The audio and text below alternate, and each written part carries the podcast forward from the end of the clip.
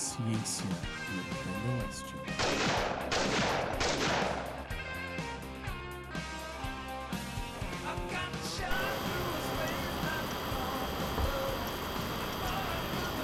Olá pessoal, estou entrando no ar então mais um episódio do nosso Ciência no Oeste. Eu sou o Michel, professor do campus, farmacêutico e nerd da assunto. Comigo hoje estão galera, eu sou a Pamela, acadêmica do curso de Ciências da Natureza. Oi pessoal, Gustavo, professor de farmácia, prazer estar com vocês. E aí pessoal, aqui é o Hulk, é, acadêmico de agricultura e hoje mais perdido que custo em processão desse, desse assunto. Aí galera, Fabiane, professora do curso de farmácia, e um ser comprometido por natureza.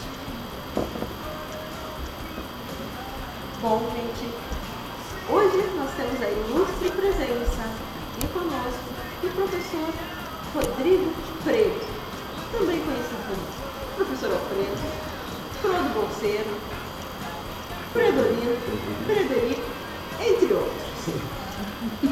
O professor Rodrigo Fredo é farmacêutico, é, com doutorado na área de farmacocinética, é, dá aula de farmacotécnica, farmacologia, entre outras coisas no campus.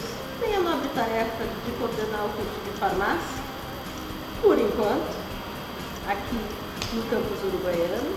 E ele vai conversar conosco sobre as suas pesquisas, o que, ele desenvolve aqui no campus, no campus, o que, ele não desenvolve ainda e o que ele gostaria de fazer. Seja bem-vindo, Fredo, Frodo, Alfredo. Olá pessoal, Ah, muito obrigado pelo convite. Agradeço a todos aqui presentes e, bom, vim falar um pouquinho sobre coisas que estão relacionadas com a pesquisa. E espero que vocês curtam eh, tudo aquilo que a gente falar aqui, né? Porque acho que são, vão ser coisas importantes que vão tentar nortear, sei lá, algum, ou pelo menos demonstrar um caminho para os interesses que vocês têm em relação à pesquisa, em relação às coisas que estão feitas aqui, em relação às coisas que eu potencialmente posso fazer. Eu esqueci de comentar, farmacêutico, doutor em farmacocinética, o futuro ácido do rock. Estamos um pouco, estamos um pouco velhos para isso, mas, e agora papai preto também, então é difícil, difícil conciliar essa vida de rock and roll. Acho que não mais. Mas ainda dá para manter as camisetas, visual, dá para manter a coisa. Camisetas assim são altas. Fredo, querido, conta um pouquinho pra gente com o que tu está trabalhando aqui no Unicamp. A, a vida da gente, desde a nossa formação, ah, o, o Fredo fez um doutorado na instituição de André que já se conhece de longa data, já demos aula ah, na mesma instituição também. Imagina Não vamos contar o tempo, não a idade. Mas aqui no Unicamp, com o que que tu tem trabalhado?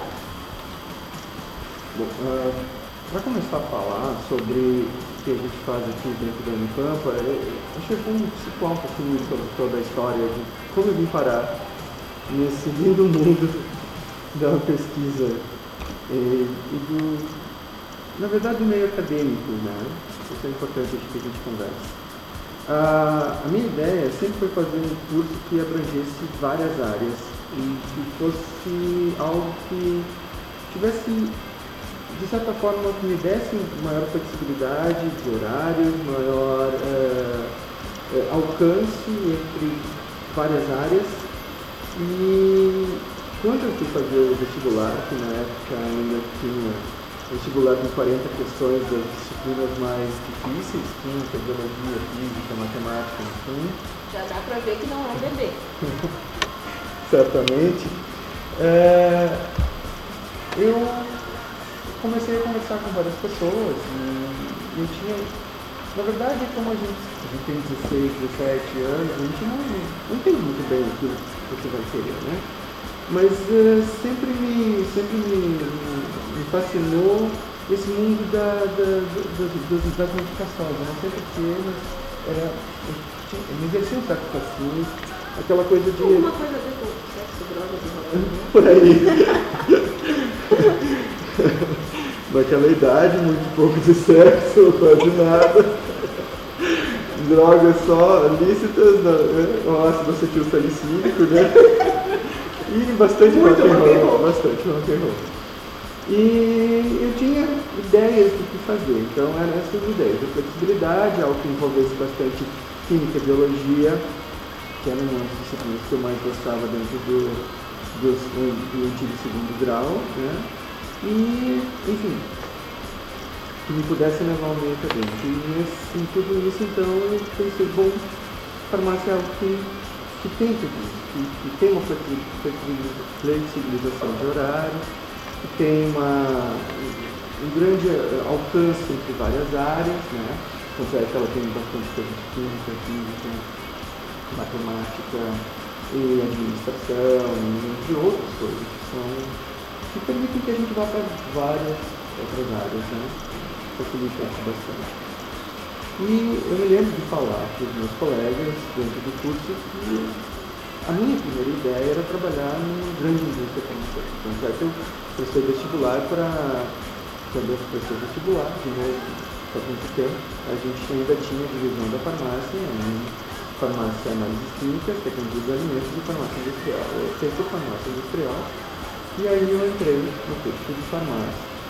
E realmente, como o Guto falou, mais perdido que serve tiroteio, curso em processão, ou qualquer coisa desse gênero, ou mais atirado que é o pagar com teste de bote. E aí sim a gente foi. E aí eu fui descobrindo que existiam eh, os laboratórios, que lá se produziam pesquisas, e bom, a gente vai convivendo de todo dia a dia dentro da universidade, é um novo aprendizado. E aí me foi dada a possibilidade de trabalhar dentro do laboratório de química orgânica. E eu comecei ali como monitor de química orgânica.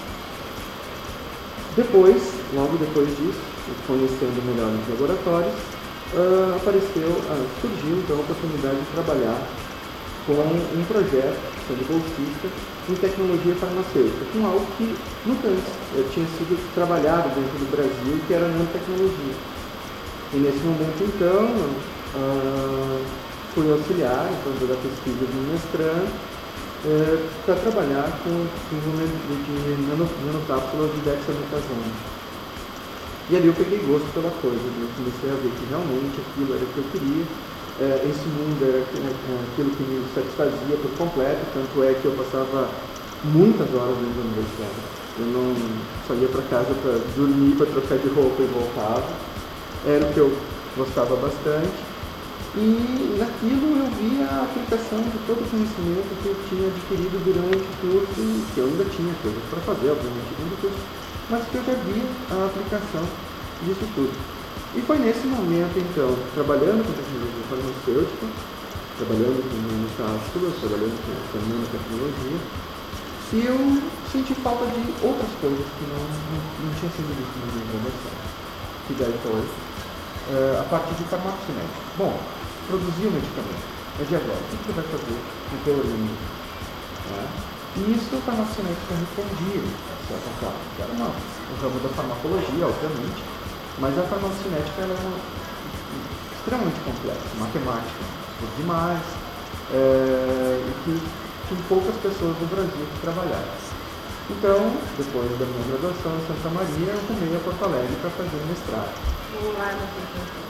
Isso, Fábio, desde 99 que eu conheço essa pessoa. E, e assim a gente vai se encontrando pela vida e pelas universidades de todo esse Rio Grande do Sul. E lá eu comecei a trabalhar então com a farmacocinética. E realmente é um campo muito fascinante de pesquisa. Eu vou perguntar, eu estou realmente ignorante no assunto. O que é realmente farmacocinética?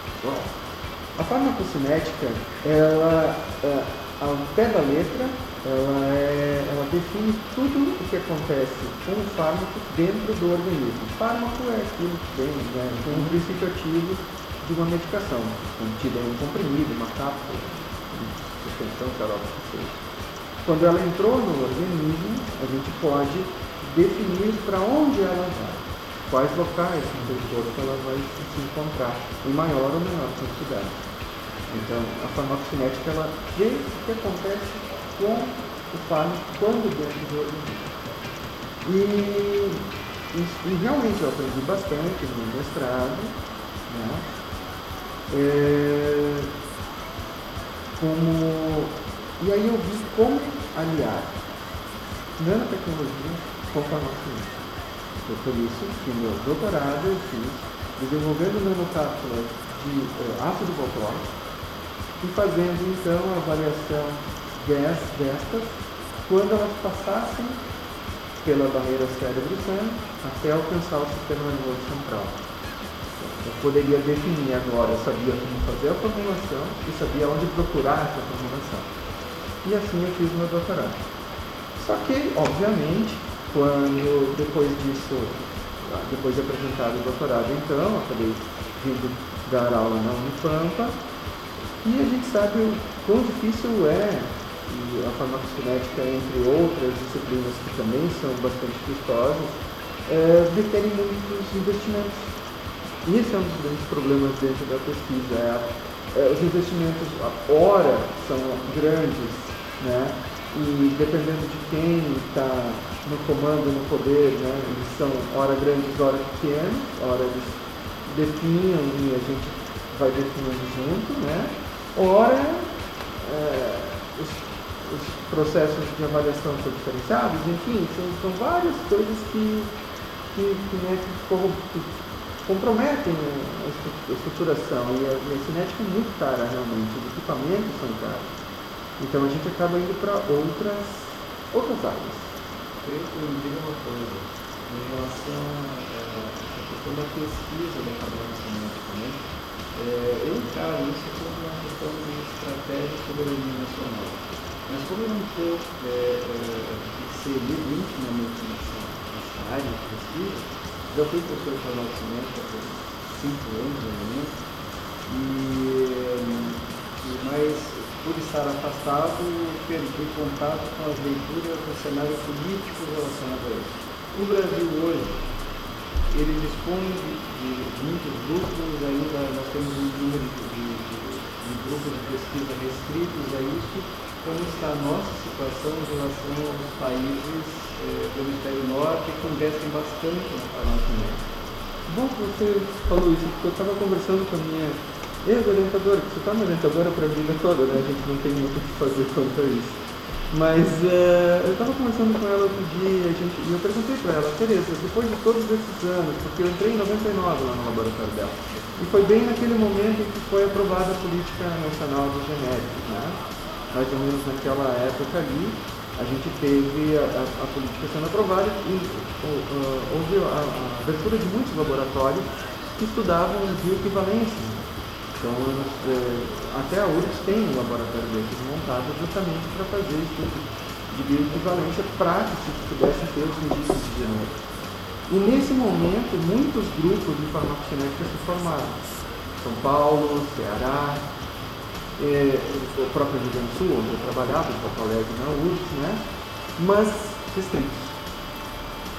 É, Ribeirão Preto, acho que tem também. Belo Horizonte, né? Belo Horizonte, mas todos eles vieram nesse momento, nesse boom de abertura de laboratórios para estudos de equipamentos. Por quê? Porque os equipamentos utilizados são mais ou menos praticamente os mesmos, né? Então esses, esses locais eles uh, aderiram a essa a política do governo federal, ganharam incentivos do governo federal. Como eu disse, naquele momento era interessante que o governo federal uh, investisse nessa pesquisa, e nesse tipo de pesquisa. E aí, uh, com isso, alguns grupos se formaram. Mas eles não mudaram, eles não aumentaram. Eles se mantiveram praticamente o mesmo, com os mesmos números de pessoas. Eu perguntei para a minha orientadora, ela falou os mesmos nomes que eu sabia de 20 anos atrás né? ou quase 20 anos atrás. Então, é, realmente, farmacocinética é algo muito estudado nos Estados Unidos. Né? Hoje, a gente, para vocês terem uma ideia, é, claro que agora com o filho pequeno eu procuro muito mais informações sobre medicações, né? e a gente não tinha até alguns anos atrás nada, nenhum estudo, nenhum, que mostrasse segurança e eficácia das medicações em pacientes é, infantil. A gente tem medicações infantis, mas é a, a coisa é muito simples. Se faz a dose pelo peso. É isso. Mas se sabe que uh, bebês, por exemplo, não expressam todas as enzimas hepáticas necessárias para o metabolismo dos pais. E hoje em dia existem grupos que o FDA aprova que já estão fazendo testes para garantir segurança de medicações em pacientes uh, pediátricos. Você toca uma questão bem interessante, né? E essa questão da, da, da capacidade, da autoreacionática, né? assim como dos tecidos, tem a questão do metabolismo diferenciado, assim, de proteínas, assim, de ácidos graxos, modificação da regulação proteína plasmática, muito bem lembrado. Né? E, e, tem uma outra questão que me preocupa bastante, é a informação sobre a farmacocinética nos outros cursos da, saúde, sobretudo aqueles que prescrevem. Né? Me parece, é, pelo menos até onde eu acompanhava, né? se bem que dentro da toxicologia eu vejo direto isso, porque nós pegamos os conceitos da farmacocinética e aplicamos a toxicologia e chamamos de toxicocinética. Claro. Né? É, a gente percebe, percebe de uma forma preocupante, né? Da dificuldade de gerir ou de acessar essa informação para a vida profissional é, dessas pessoas. Né?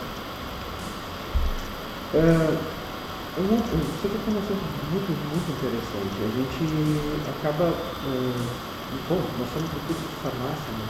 professores do curso de farmácia, e a gente tem duas, duas vezes farmacologia farmacologia no dois dentro do curso de farmácia, né? E a gente não consegue trabalhar com todas essas nuances. A gente não consegue. Então, é, você nos pode falar bastante também sobre isso. É, quando a gente fala em farmacologia, a gente fala das principais indicações, dos principais problemas, e quando eles chegam em toxicologia, eles vão chegar com uma defasagem, e não adianta, a gente não tem tempo para desfazer essa defasagem entendeu? E isso, uh, para os outros cursos, a professora Flávia pode falar. Né? Exatamente o que eu ia comentar. Se a gente já nota essa dificuldade dentro do curso de farmácia, vamos dizer, que é quem está mais apropriado do assunto, nos outros cursos é pior ainda, porque a carga horária da farmacologia ainda é reduzida em relação ao nosso curso. E a gente tem que fazer toda a farmacologia dentro dessa carga horária reduzida. Então, se a gente vê essa dificuldade dentro do farmácia e os outros são conceitos que a, a gente acaba falando, ficando, a gente não consegue discutir uh, num nível satisfatório. É, é, é, muito difícil e é por isso, é, retomando, é por isso que é, é, seria muito importante a gente ter mais, ter mais pesquisa na área de farmácia. Mas acaba que o investimento é muito alto, o investimento é muito alto mesmo. Por exemplo, Uh, eu fazia, uma, eu utilizava uma técnica que era uma técnica bem específica, que era a implantação de uma sonda no, no, no cérebro do rato, e a, através dali eu me tirava amostras para averiguar a concentração que chegava até o cérebro. Para comprar um equipamento para fazer todo esse, esse, esse tudo isso, eu desembolsaria muito dinheiro. Se eu não tivesse fomento à pesquisa, eu não teria como gastar esse dinheiro. Eu teria que tirar do bolso, teria que dar um... Vender seu apartamento. Vender o apartamento. Vídeo que você campos de vender carro. Até que seria bom para minha saúde, mas, né? mas é, tem certas coisas que realmente são, demandam muito investimento. E se não tiver interesse, bom, enfim, a gente vai deixando de lado, né? a gente vai tentando fazer outras coisas.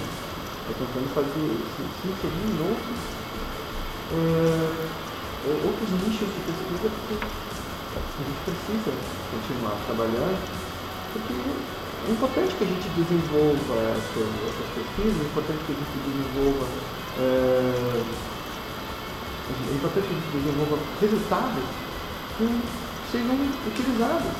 Então, a gente falou antes lá do, farmacocinética em pacientes pediátricos, e sim, é, tem dois colegas meus que fizeram doutorado no mesmo laboratório, no mesmo laboratório que eu, lá na UFSC, que estão nos Estados Unidos trabalhando e participando desse, dessas pesquisas.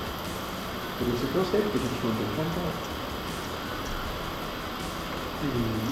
Hoje em está muito comum no Brasil falar mal das ciências, ah, e se gasta muito, se gasta muito na universidade. Né? Tem que ser como nos Estados Unidos, onde é, é a empresa que paga o pessoal. Na verdade, nos Estados Unidos, a, a empresa paga a parte da ciência que vai ser aplicada. Né? A ciência de base é paga pelo governo, é financiada pelo governo, é fomentada pelo governo. É muito diferente aqui no Brasil, onde fomenta a micharia, entra muito pouco dinheiro para pesquisa. É, eu, eu dei dois, dois anos na, Universidade do Wisconsin, é incrível, não falta material para eles. Não falta. Eu trabalhei com um microscópio da que custava meio milhão de dólares no microscópio daquele. E eu tinha a chave da coisa, podia entrar lá, trabalhar à vontade, não tinha medo de quebrar nada. E que se quebrasse, o governo ia depor aqui. É uma universidade pública de lá. Né? Se quebrasse alguma coisa lá dentro, o governo pagar. Né? Infelizmente no Brasil, para conseguir qualquer coisinha, para tudo de ensaio, é um sacrifício. Então, Fred, tu acabou de contar, né? Toda a história, a linda história da tua vida, o teu amor pela farmacocinética. Desculpa uma live, né? Mas eu percebi que a dor ensina a gemer. É farmacocinética que tu sabe, é farmacocinética que tu gosta, e aí tu vem aqui oferecer um tostão. Resumindo, sem grana para começar a trabalhar a com farmacocinética propriamente dita. Então, eu queria que tu nos contasse, já que a vida te tratou a ponta pés nessa tua transformação, saindo de um grande centro, né, de, um, de um desses grupos, desses poucos grupos que trabalhavam com farmacocinética, que você caiu aqui na fronteira oeste, quase caindo do mapa. Como então, bom, tenho que trabalhar, tenho que produzir, acho que é importante eu devolver de alguma forma, na forma de pesquisa, de trabalho, né, o que eu, o que eu aprendi. Estou fazendo então, bom, não dá para trabalhar com farmacocinética, como é que você está compensando para que área que está indo? Que está rolando lá no laboratório? Bom, uh, então, quando, quando eu vim para cá, né, a gente precisava montar um projeto, né, mostrar que esse projeto poderia ser viável. E uh, a ideia era, como a gente estava chegando numa universidade, recém-implantada, né, em, um momento de, de, de bom, enfim, de crescimento, de tentativa, de, de, né, de, de colocar o trabalho, a gente poderia montar o laboratório, poderia trabalhar com o que pudesse dispor ali até um certo o investimento da, da universidade sendo é, implantação, eu consegui, naquele momento, é, desenvolver alguns trabalhos que levassem em conta das necessidades, vou dizer assim, pensando em regionalidade ou pensando em menores custos, além da verdade, menores custos.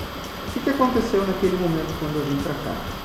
É, no primeiro momento eu consegui trazer não, não foi, não, não, não trafiquei, não tirei nada de lugar nenhum sem consentimento, fica deixando bem claro. Não subtraí nada, não subtraí nada de lugar nenhum. Eu trouxe alguma matéria-prima do meu laboratório de origem para poder iniciar o trabalho aqui. Então.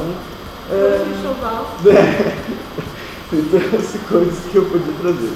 Né?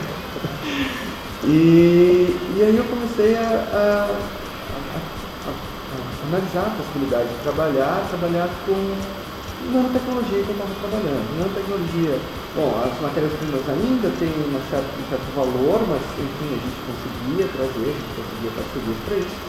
E foram desenvolvidas algumas nanocápsulas que contivessem filtros eh, solares. Né?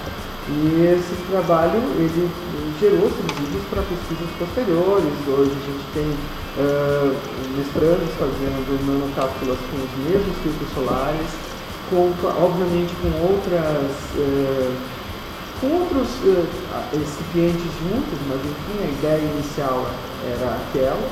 Foi desse projeto então que veio para o laboratório eh, que eu trabalho um eh, analisador de partículas pela universidade e hoje ele é utilizado para vários outros projetos também, que são desenvolvidos ali.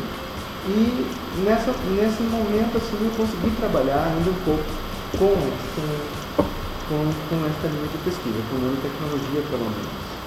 Né?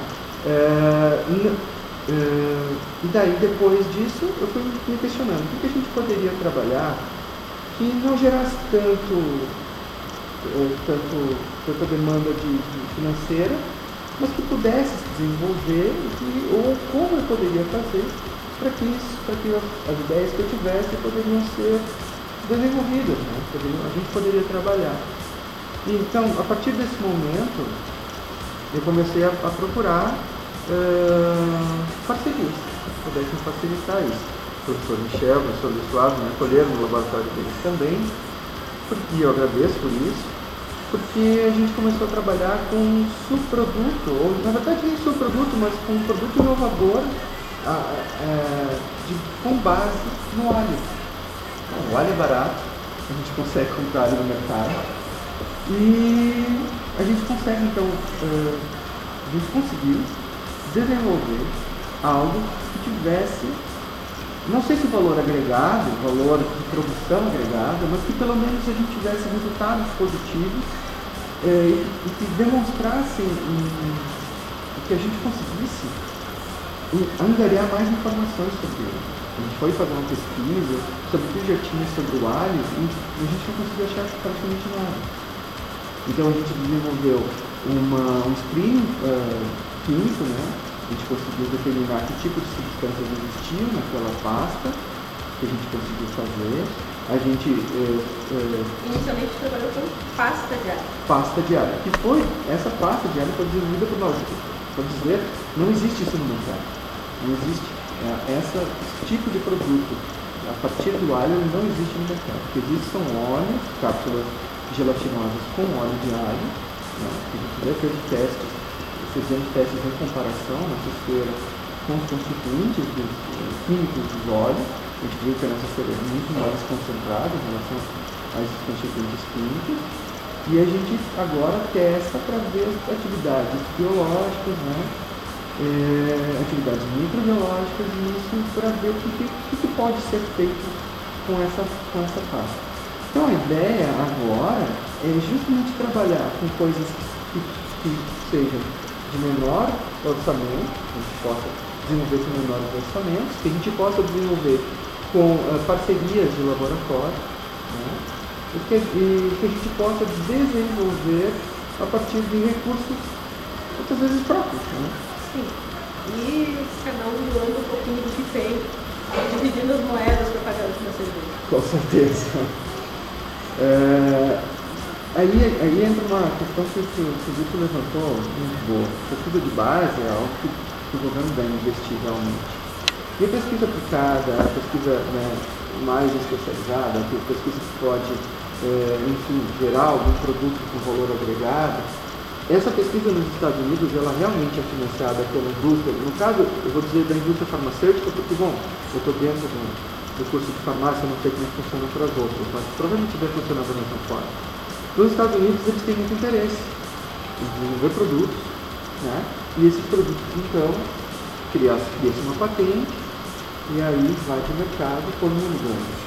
No Brasil, de novo eu retorno lá a lei dos genéricos, os genéricos ajudaram a, a montar a indústria farmacêutica, porém, pesquisa, nenhum, são poucas as indústrias que fazem. Até hoje a gente tem só uma pomada anti-inflamatória no mercado, e agora uma outra medicação para a disfunção erétil produzida pela Cristália a partir de pesquisas deles e era isso. E outra questão né, em relação a toda essa problemática do Brasil em relação a outros países, que é a, o registro da patente, a obtenção de uma patente. Isso é verdade, muito complicado. Eu estava conversando com outro professor outro dia e ele estava me contando uma história de uma pesquisadora brasileira que foi aos Estados Unidos, teve uma ideia sobre um dispositivo para fazer pesquisa com células. E em poucos meses ela conseguiu a patente ela conseguiu dinheiro, ela conseguiu uma empresa interessada e ela está produzindo agora o dispositivo para a cultura digital. É, ela vai aparecer daqui a pouco uma, um produto aqui no Brasil. Agora, eu aposto que tem gente que teve a mesma ideia, só não tem o mesmo dinheiro para fazer a coisa. Entendeu? Ah, a gente conhece alguns colegas que caíram na desgraça e durante a, a série de doutorado, né, em influência, sobre muita coisa, muito legal é, entrar com processar. E lá se vão dois anos, né, alguns talvez um pouco mais, talvez um pouco menos, seis ao colega do lado, quase nove, dez anos daqui. Então, é muito estimulante você entrar com a ideia no Brasil né, de fazer a patente, ter, ter recurso, conseguir desenvolver. E aí quando você conta o caso dessa menina, ainda bem que ela teve essa ideia que eu fiz nos resta chorar nos cantinhos. É, porque, veja, né, é, é, pesquisa, não é mais de base, é aplicadíssima. Teve uma, teve uma empresa que ah, se interessou, conseguiu dinheiro, foi lá, pronto. Entendeu? E quem é que, quem é, quais são as indústrias que tentam parcerias? Existem algumas, existem, mas os produtos são, são poucos. E existem muitos doutores no Brasil que gostariam dessas vagas de emprego para fazer pesquisa, aliados à indústria, é, tendo uma posição dentro da universidade, mas que não necessariamente seja uma posição acadêmica como a nossa, mas que poderiam ser elos de ligação da pesquisa voltada à, à produção, né, registro de patente, produção e dinheiro que seja revertido para a universidade. Isso é, isso é interessante, já que a gente não tem esses, esses recursos todos via governo, que deveríamos ter, mas enfim, não temos, então, tudo bem, vamos tentar outra coisa. Né? Vamos tentar outra forma de trazer. Só que eu não sei da onde partiria ou da onde deveria iniciar essa, essa, essa iniciativa, onde deveria ter essa iniciativa, de, de, querer que, de querer que isso aconteça, de trazer as universidades ou de trazer as empresas para dentro da universidade, de trazer as universidades, levar as universidades para dentro da empresa. Mas talvez isso seja uma questão que a gente tem visto já faz um tempo. Né? A própria CAPES, o MEC, ela nos cobra essa questão da, da, da ligação entre a universidade e a empresa. Mas nós somos acadêmicos Nenhum de nós aqui sabe exatamente como fazer isso. É. E aí a gente não tem conseguido fazer isso no Brasil inteiro. São muito poucas as universidades que hoje conseguem ter essa aproximação. A Universidade Brasileira não tem essa cultura ainda. A gente ainda está muito para trás nesse assunto. Mas realmente, para a empresa é fantástico, porque é uma mão de obra qualificada que está fazendo pesquisa para ela, e para nós é um caminho. Com certeza. A, a URGS, a, no laboratório onde também fiz parte do meu doutorado, eles conseguiram desenvolver um protetor solar, protetor solar, protetor solar, não lembro agora, é, a partir de nanopartículas lipídicas farinhas. Isso foi para o mercado. Tá? O mercado virou patente, está no mercado, tudo lá, tudo lá. Né? É, no, tá, não é um medicamento, é um protetor solar, mas enfim, está lá. Foi desenvolvido, é um produto. É, o professor Michel fala e fala assim, é, somos cobrados por isso, somos né, é, incentivados, não sei se tanto até esse ponto, porque tu levantou uma questão boa, somos acadêmicos, a gente tem, tem o know-how, tem o conhecimento, mas não sabe como aplicar isso dentro indústria, porque a gente não foi criado para ser empreendedor. A gente não tem essa ideia do empreendedorismo, né? A gente não? Não, não agarra o, boi pelas bolas, a gente não sabe fazer assim melhor. Eu vejo essa questão, essa cobrança que o Michel coloca desses órgãos, mas eu vejo isso quase como uma catarse de uma culpa. Né? Nós enxergamos isso. Mas qual é a estrutura política organizacional que de fato nós temos? Nosso processo de patente, a gente acabou de dizer, quantos anos leva? É uma burocratização de todo o sistema, uma falta de cultura, como o Michel coloca, né? mas ao mesmo tempo, quando se tem ideias dentro da própria universidade, você não tem um, um setor, um departamento, ou seja lá o que seja, né?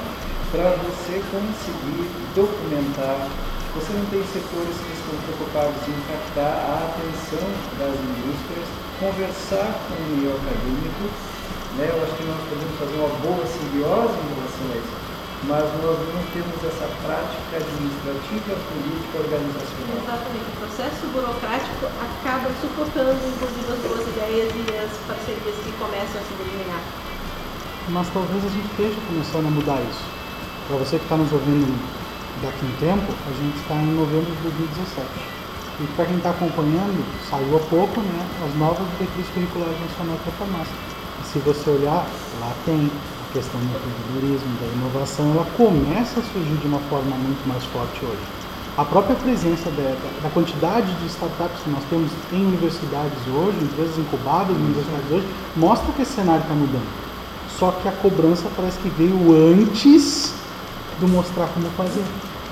Talvez aí que esteja o erro. O erro não está em, em, em, cobrar essa, essa interação. Eu acho que isso está certo, isso é uma alternativa.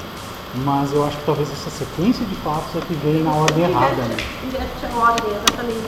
Ah, a gente não tem muito tempo de planejar. Acontece a demanda, a gente é cobrado e a gente está fazendo e vendo como é que se faz ao mesmo tempo. E eu acho que isso que faz com que a gente às vezes demore um pouquinho. É, é a história de trocar o pneu que está andando. Né? Uhum. É, nós vamos lembrar né, que todas as startups, todas as iniciativas são para a ciência aplicada. A ciência de base segue esse problema. Isso, e a gente não, não sai do chão sem a ciência de base. A gente precisa dela para dar as primeiras respostas. A gente, é, aí eu vou, de novo, vou voltar para a minha pesquisa né, sobre a cedo. Olha, eu tenho um produto inovador, completamente inovador, e eu tenho resultados interessantes. Estou feito aqui com vocês, vocês sabem do que eu estou falando uh, do ponto de vista biológico, microbiológico, e do ponto de vista tecnológico já tem um encaminhamento. Só que se eu for fazer uma patente sobre o meu produto, eu nunca vou ver nenhuma, eh, não vou publicar minha pesquisa, ou ela vai demorar milhões de anos para sair do chão. Então eu, eu, eu entro numa encruzilhada que eu, eu, ou eu perco a, a, a, ou eu perco a minha, a minha publicação, ou eu fico esperando eternamente por uma patente ontem eu estava escutando um de debate, é, grupo europeu e entrou a questão do Brasil. E eu escutei coisas aí que me entristeceram muito, mas eu não sei se me entristeceram mais do que eles falaram, eu vou constatar que isso não é verdade. Nos diziam, comentavam que a impressão que vento, um vento, Brasil forte, recebeu um país que não tem dono. E me parece que nós incorremos dentro desse aspecto nessa falta de perdão. Ou seja, eu sei que isso existe, então eu posso a resistência. Mas eu não, vi nada disso. Da base ao ápice Eu estava conversando com um amigo meu outro dia, a gente estava falando assim, como é importante soberania nacional, né? E a gente tem alguns caminhos para uh, querer a nossa soberania nacional. E um, um dos caminhos hoje em dia é tecnologia de ponta. Não adianta. O país que produz tecnologia é um país soberano. Vamos ser sinceros. Só como é que vai fazer ter tecnologia de ponta se você não tem pesquisa básica, não tem investimento em pesquisa básica? Só faz tecnologia de ponta quem um dia suou lá para fazer coisas que dão respostas que você possa produzir mais complexamente depois. Não tem como. Não há como. E, e aí você acaba fazendo o que dá, sem outra coisa. Passado o momento de depressão, de terapia coletiva, né? a gente está aqui defender a ciência para falar que ela é legal. Caramba! Então, moço do ar, fala, além da pasta diária, quais são as perspectivas Eu sei que nós vamos se encontrar de novo futuro muito próximo. É, na verdade, assim, as perspectivas ainda são do desenvolvimento de uma forma farmacêutica essa cera, chamamos promissora. É, existe ó, outra, claro, obviamente a gente dividiu algumas ideias, existem outras ideias que é, estão paradas, que eu gostaria de ver se desenvolverem novamente, que entram na seara da professora Fábio um pouquinho, né? que é trabalhar com alguns produtos naturais tentar, de alguma forma tecnológica, usando tecnologia farmacêutica, transformar esses produtos naturais em algo que seja aplicado dentro de uma forma farmacêutica. Essa é uma das ideias que a gente tinha com uma, uma planta da região, primeiramente, que é muito utilizada para o tratamento de infecções fúngicas, bacterianas e também para uh, machucados, né, até para próprias uh, picada de cobra também, ela é bastante utilizada, daí o nome dela. E uh, a, a, nesses, nesses primeiros dois projetos são esses. Algumas outras coisas que a gente está fazendo também, e que a gente montou uma parceria muito interessante com a Secretaria Municipal de Saúde, né, o pessoal que também trabalha, que é uh, fazer uh, o teste de carga viral, esse 4, um bom laboratório montado pelo professor Flávio Michel, que dentro da Unicamp, tem parceria com a Prefeitura Municipal de Uruguaiana. Nós também temos uma parceria junto ao, ao, ao sistema, ao serviço de, eh, de tratamento das pessoas, das pessoas que vivem com HIV/AIDS na Uruguaiana. Isso também pode ser feito hoje em dia, porque com as, as novas diretrizes curriculares nacionais a gente tem que ter bastante também dessa de, de, farmácia clínica, de contato com o paciente, que eu acho isso muito importante, então a gente também está inserido lá dentro. Né? Isso também vai render bons frutos, não só de estágios, mas de pesquisa. A gente pode desenvolver pesquisas lá dentro, nessa área de farmácia clínica, é muito importante também a gente falar de curso. E uh, não está descartado, obviamente, uh, trabalhar com farmacocinética. Né? Não, a gente não descarta essa possibilidade, por quê? Vou dizer uma coisa que eu estou alinhavando com alguns professores da uh, veterinária, que é a gente fazer modelos farmacocinética, farmacodinâmica de grandes animais de grande porte, analisar anti-inflamatórios em cavalos.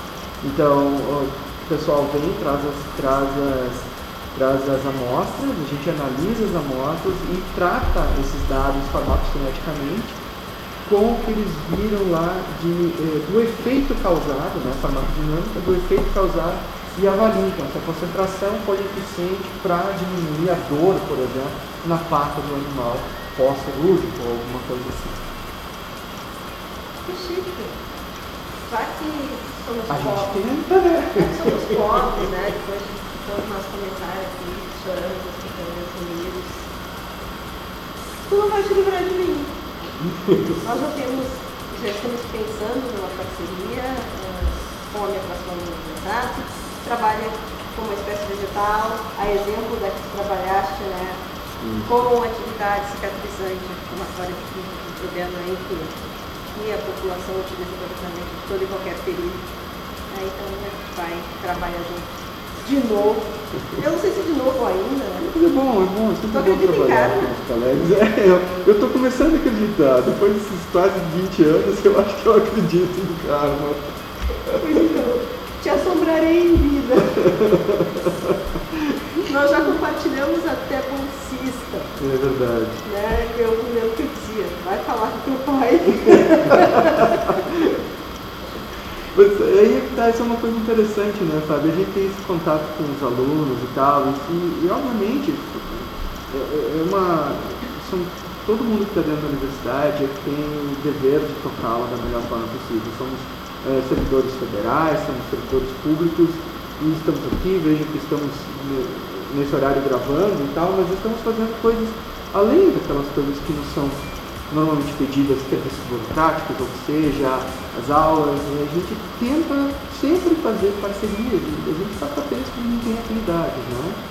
E as, as afinidades vão surgindo dentro dos cursos e, e elas são boas, porque me permitem, por exemplo, desenvolver esse projeto. Eu não conseguiria desenvolver um estudo de PKPD, por exemplo, se eu não tivesse a parceria do pessoal lá da, da, do curso de veterinária. Então é aquela coisa, muitas vezes a oportunidade bate na sua porta e você tem que dizer sim. Né? E se vocês quiserem bater lá na minha porta também. Exatamente. Chegasse a eu puxar o gancho que nós compartilhamos bolsistas. As oportunidades batem a porta e a gente tem que dizer sim. Como a gente pode bater na sua porta? Como os nossos estudantes podem bater na sua porta? Bom, uh, eu, eu, entrei num hiato, digamos assim, de, de, muitas atividades com alunos, eu até tinha mais atividades antes, mas eu entrei num hiato de tempo de ser coordenador de curso, porque, bom, ser coordenador de curso, nós temos aqui que já foram, é extremamente desgastante do ponto de vista que você tem que tratar com, muito, com muitas, muitas coisas. Né? Alunos, a própria preparatória de graduação, que eu preciso falar isso, né? É, acabam é, te, é, tirando muito tempo que você teria para ficar dentro do laboratório. Mas agora, a partir do ano que vem, eu estarei liberado dessa atividade, até porque como eu disse no início, que é um papai fresco, eu tenho uma atividade agora de, de mais paternal. Tu acha que vai sobrar tempo? Não, deverá sobrar mais tempo, né? E eu pretendo mesmo realmente agora me envolver mais com coisas do laboratório. Então, realmente eu estou procurando alunos que gostariam de trabalhar, de desenvolver mais projetos e sejam basicamente nessas áreas que eu falei, né? Que, que eu possa colocar um aluno a trabalhar com o pessoal lá, buscando amostras lá na, na veterinária, se possível for, trabalhando com equipamentos analíticos, trabalhando com é, todas essas coisas que a gente pode desenvolver, que a gente tem condições de desenvolver e que, bom, enfim, nos darão resultados interessantes e nos darão linhas de pesquisa, que é o que a gente procura montar, linhas de pesquisa. Né? E se em algum momento essas linhas de pesquisa se encontram, nada melhor do que a gente fazer essa parceria, né? Acho que são importantes. E alunos são sempre muito bem-vindos para fazer isso. Que, que Facebook no Facebook? Uh, muitos no Facebook pode ser, é um canal de contato muito interessante, porque eu acho que todas as mídias sociais são, são válidas. Eu acho que. É... Como é que, como é que ver isso? Eu acho que a gente não pode dizer não à tecnologia. A gente não pode dizer não a outros meios de comunicação. Né? Eu sou afeito a isso, eu gosto disso, eu até do, do contato mais informal, acho que é interessante o contato informal. Ou se procurar por e-mail, via e-mail também. É, não sei como é que eu posso passar meu e-mail por aqui, mas é rodrigo07 fredo com dois Ds, arroba gmail.com e você em contato comigo. Esse é mais fácil porque não vem tanta coisa de trabalho junto e aí eu posso passar despercebido no outro assim eu respondo mais facilmente. É... Enfim, você pode me procurar por Rodrigo Fredo, vai ter lá. Minha... Para procurar para trabalho, gente, é Rodrigo Fredo. Você, Alfredo, Fredolino, Frederico, é só depois, depois que você estiver trabalhando com ele. Eu tiver intimidade para isso. Né? é, eu, eu, eu, estou no gabinete 18, ali do, próximo ao prédio administrativo, né, é prédio administrativo, aqui da Unipampa, Campus Uruguaiano, certo? Enfim, bom, a gente pode conversar, pode chegar lá, pode conversar comigo e dizer quais são os seus interesses e a gente pode buscar um interesse comum. Isso pode ser resolvido. Queridos, que continuemos juntos. Tomara, porque eu acho que realmente. Não tem escolha. Não, é. Escolha não tem nenhuma, né? Enfim. Mas é, eu acho que é aquela coisa do, do da, da pesquisa, gente pega e, e, e mesmo que tu fique um pouco fora, mesmo que tu tenha um tempo longe disso. Nunca é tão longe. É, nunca, nunca tá tão longe. A gente sempre vai fazer questionamentos, né? Em algum momento da tua vida é um tipo de questionamento, em outro momento da tua vida é outro tipo de questionamento, mas enfim, eles geram dúvidas e a dúvida gera curiosidade, e a curiosidade gera a necessidade de aplicar seus conhecimentos para responder aquilo que você procura responder. Então, querido, muito obrigada. Eu que agradeço a oportunidade.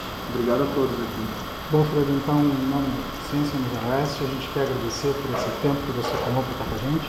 Foi ótimo esse choro coletivo, mas que faz parte também. A gente precisa disso de vez em quando, de discutir tudo isso que a gente tem constantemente escutado aqui. É incrível que troca o assunto do programa, mas os problemas, as grandes complicações que nós temos em pesquisa hoje, elas são, não fogem muito de uma área só.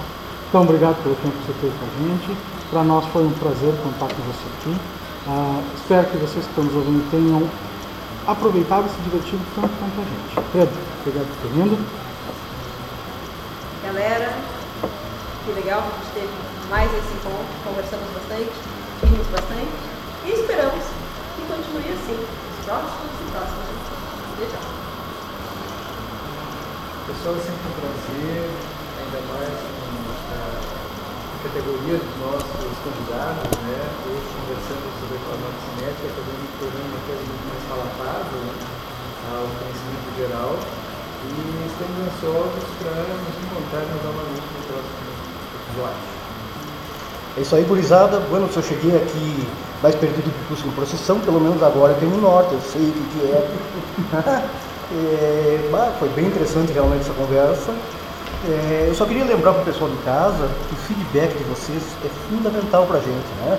Então, olha, gostou do programa, não gostou, gostou por isso, não gostou por aquilo, o som tá ruim, o som tá bom, enfim, então o feedback, nos informa o que está acontecendo, né, Pamela? É isso, é isso aí, galera, através das nossas redes sociais, do nosso Facebook, do nosso Instagram, Ciência no Velho Oeste, ou até mesmo pelo nosso e-mail, ciência no Velho Oeste, unicampo.gmail.com. Manda pra gente a sua sugestão, a sua dúvida e até a próxima. Pessoal, foi um prazer e a gente se vê no próximo episódio. Grande abraço e até mais.